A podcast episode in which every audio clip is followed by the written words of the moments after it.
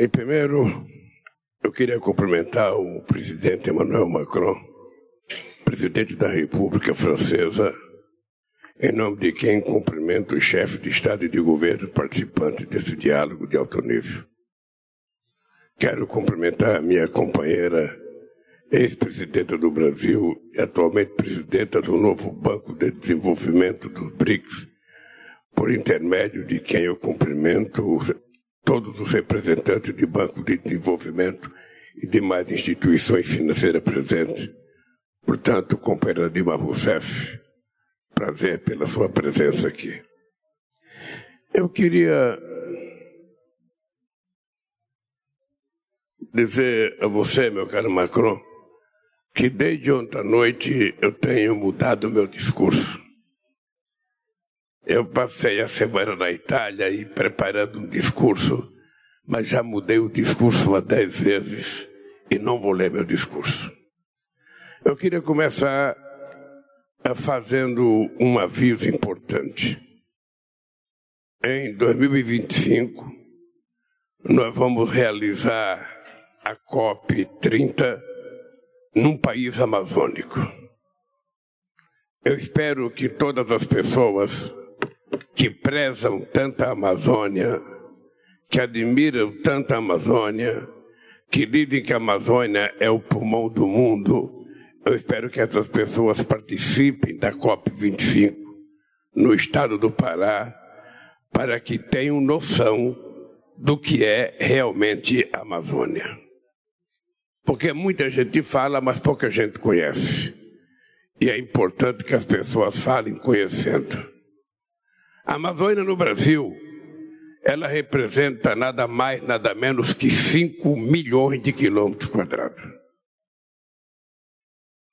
E além dos 5 milhões de quilômetros quadrados da Amazônia no Brasil, nós temos a Amazônia equatoriana, a Amazônia colombiana, a Amazônia peruana, a Amazônia venezuelana, a Amazônia boliviana, a Amazônia da Guiana, a Amazônia do Suriname e a Amazônia francesa,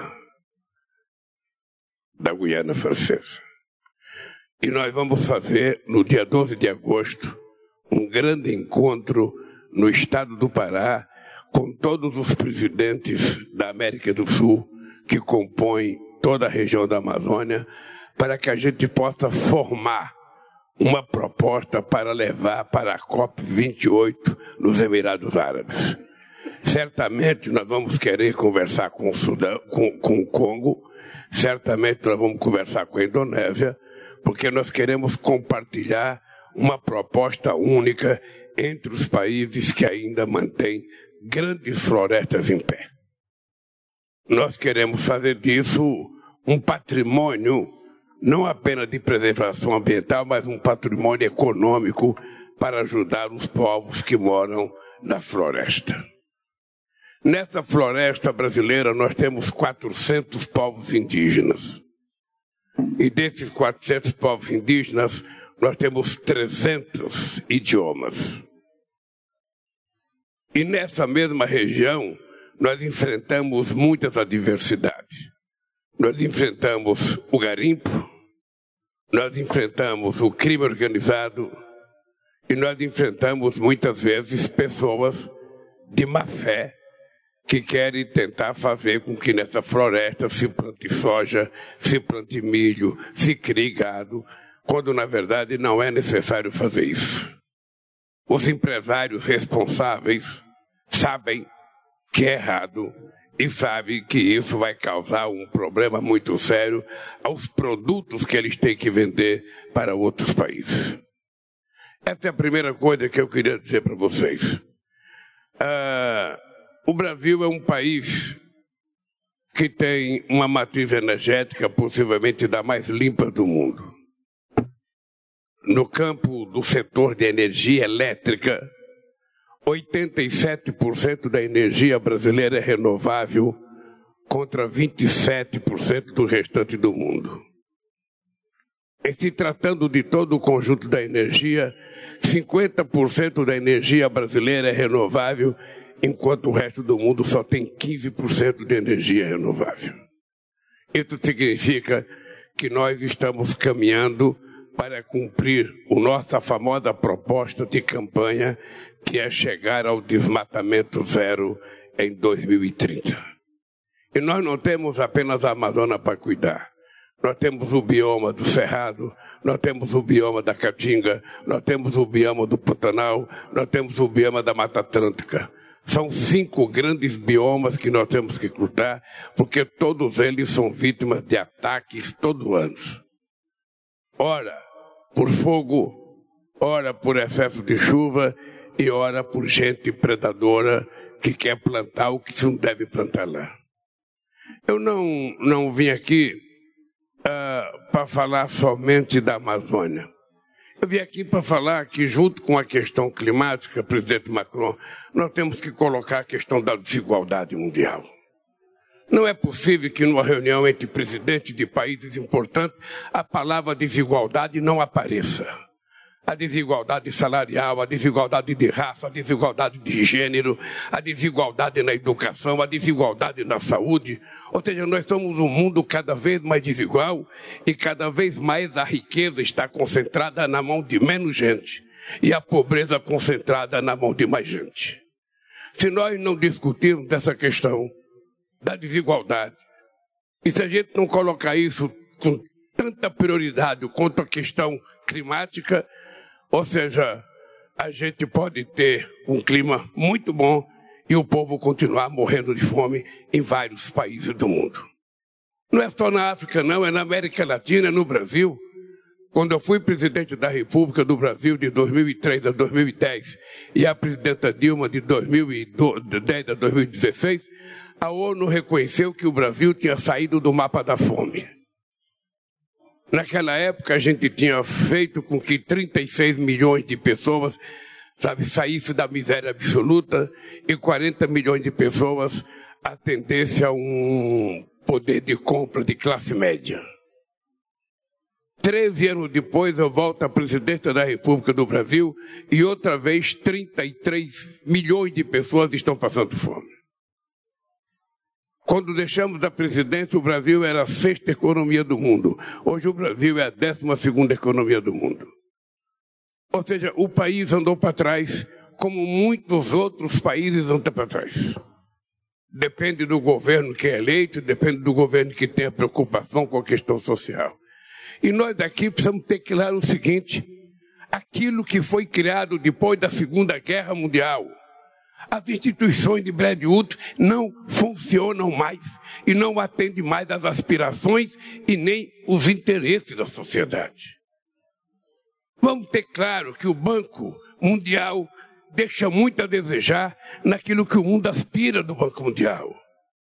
Vamos deixar claro que o FMI deixa muito a desejar naquilo que as pessoas esperam do FMI. E muitas vezes os bancos emprestam dinheiro e esse dinheiro emprestado é o resultado da falência do Estado. É o que estamos vendo na Argentina hoje. A Argentina, da forma mais irresponsável do mundo, o FMI emprestou 40 bilhões de dólares, 44 bilhões de dólares, para um senhor que era presidente.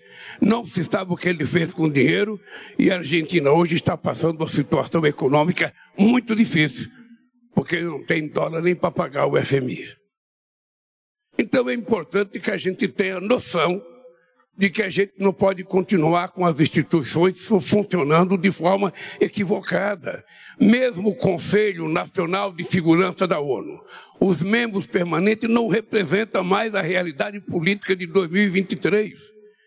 Se representava em 1945, em 2023 é preciso mudar. A ONU precisa voltar a ter representatividade, a ter força política. A ONU foi capaz de criar o Estado de Israel em 48 e não é capaz de resolver o problema da ocupação do Estado palestino. Então, se nós não mudarmos essas instituições, a questão climática vira uma brincadeira. E por que que vira uma brincadeira? quem é que vai cumprir as decisões emanadas dos fóruns que nós fazemos? É o Estado Nacional? Vamos ser francos. Quem é que cumpriu o protocolo de Quioto? Quem é que cumpriu as decisões da COP15 em Copenhague? Quem é que cumpriu o Acordo de Paris?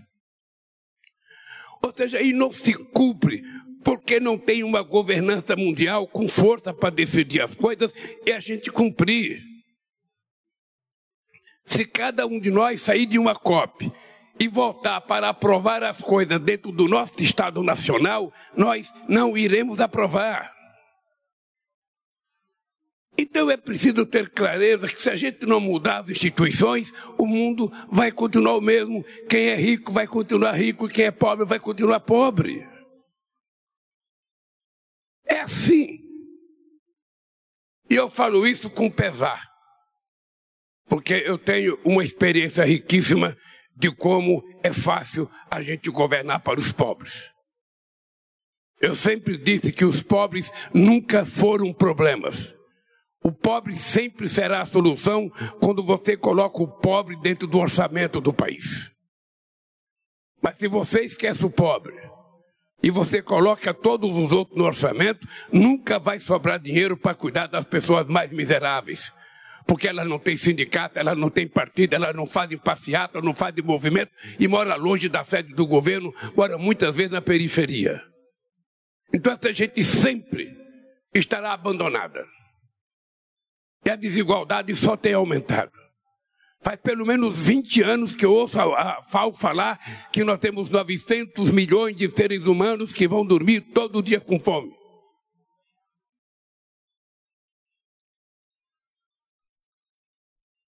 Como é que nós vamos resolver isso se nós não discutimos isso? Como é que nós vamos resolver esse problema da desigualdade se a gente não discuta a desigualdade?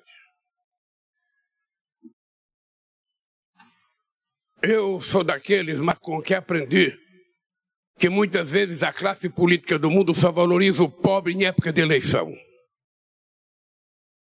Em época de eleição, o pobre é o patrimônio mais importante de um país. Depois das eleições, o pobre é esquecido e a vida segue. Então é importante, e eu quero te dar os parabéns por esse encontro aqui. Eu, por exemplo, conheci um plano feito pela União Africana chamado FIDA. Era um plano que previa investimento de 360 bilhões de dólares para investimento em infraestrutura em todo o continente africano.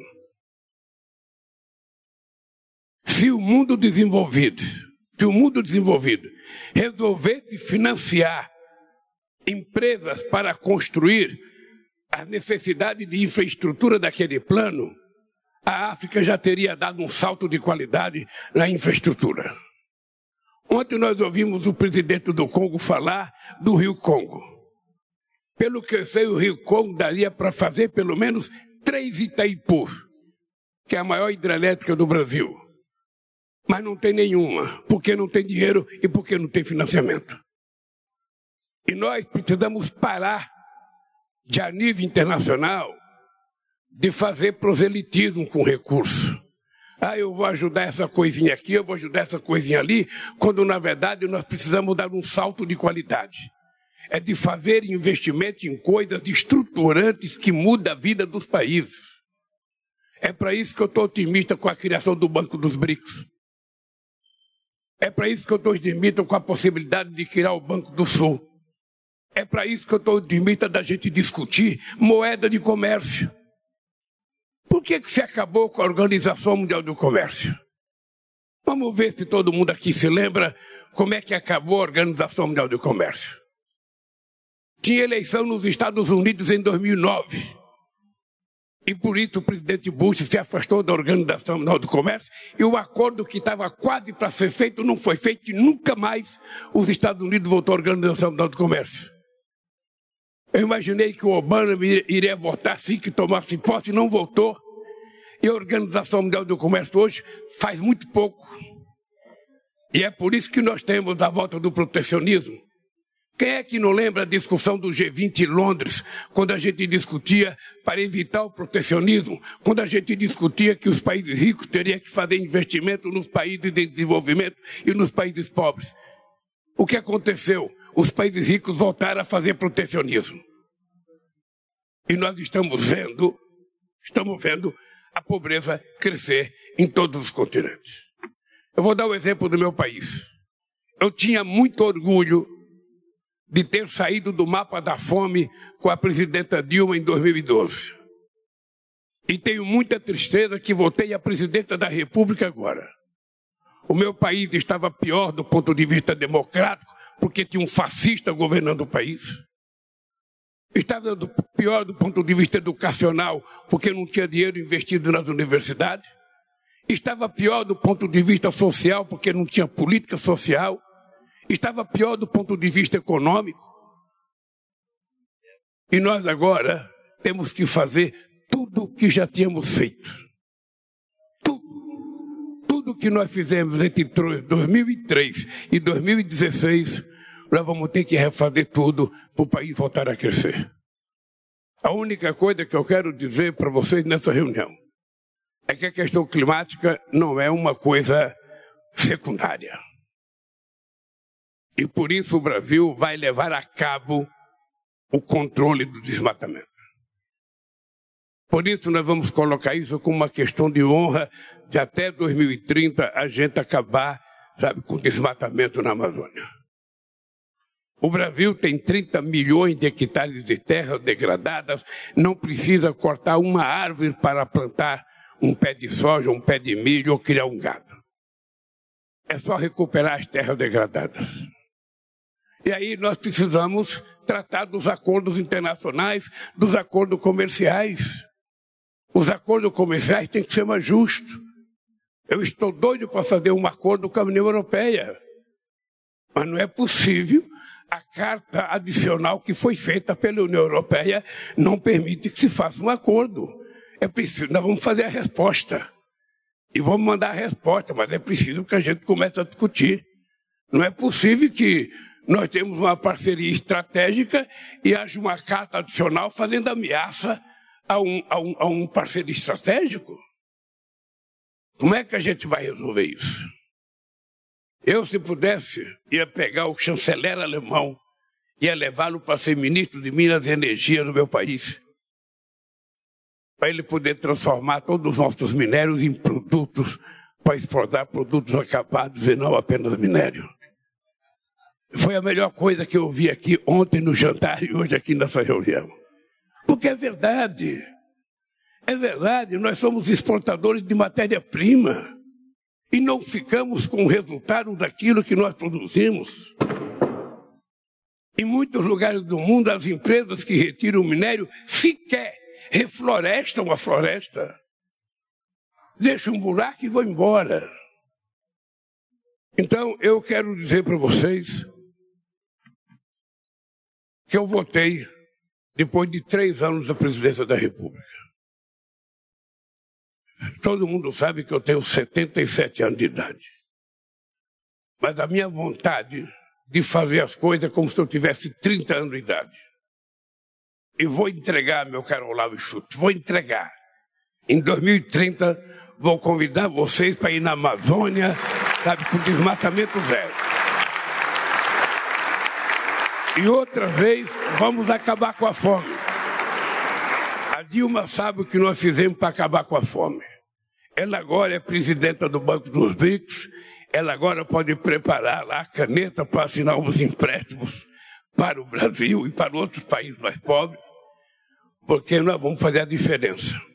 E tem gente que se assusta quando eu falo que é preciso criar novas moedas para a gente fazer comércio.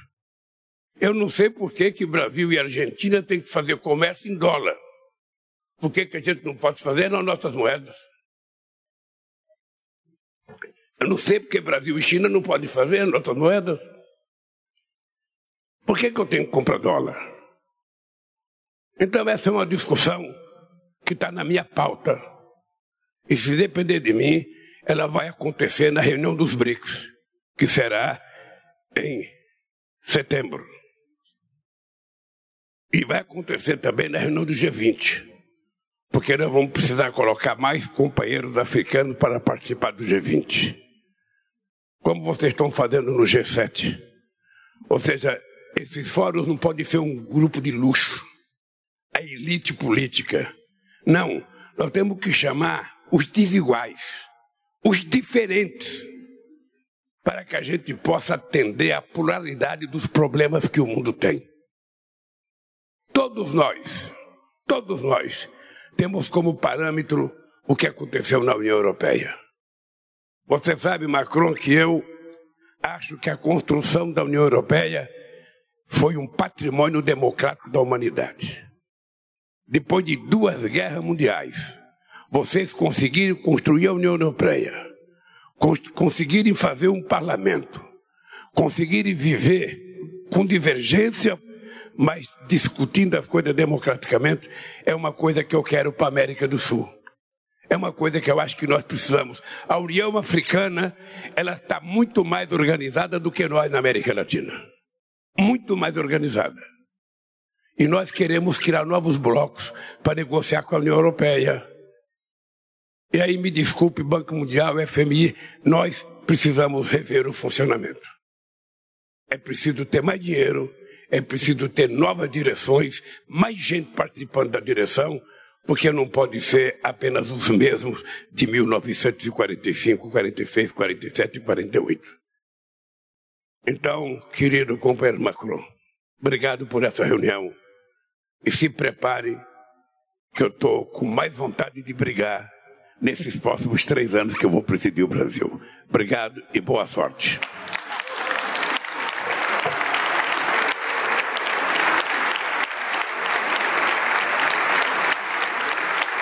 Merci beaucoup, Président. Rendez-vous est pris pour l'Amazonie.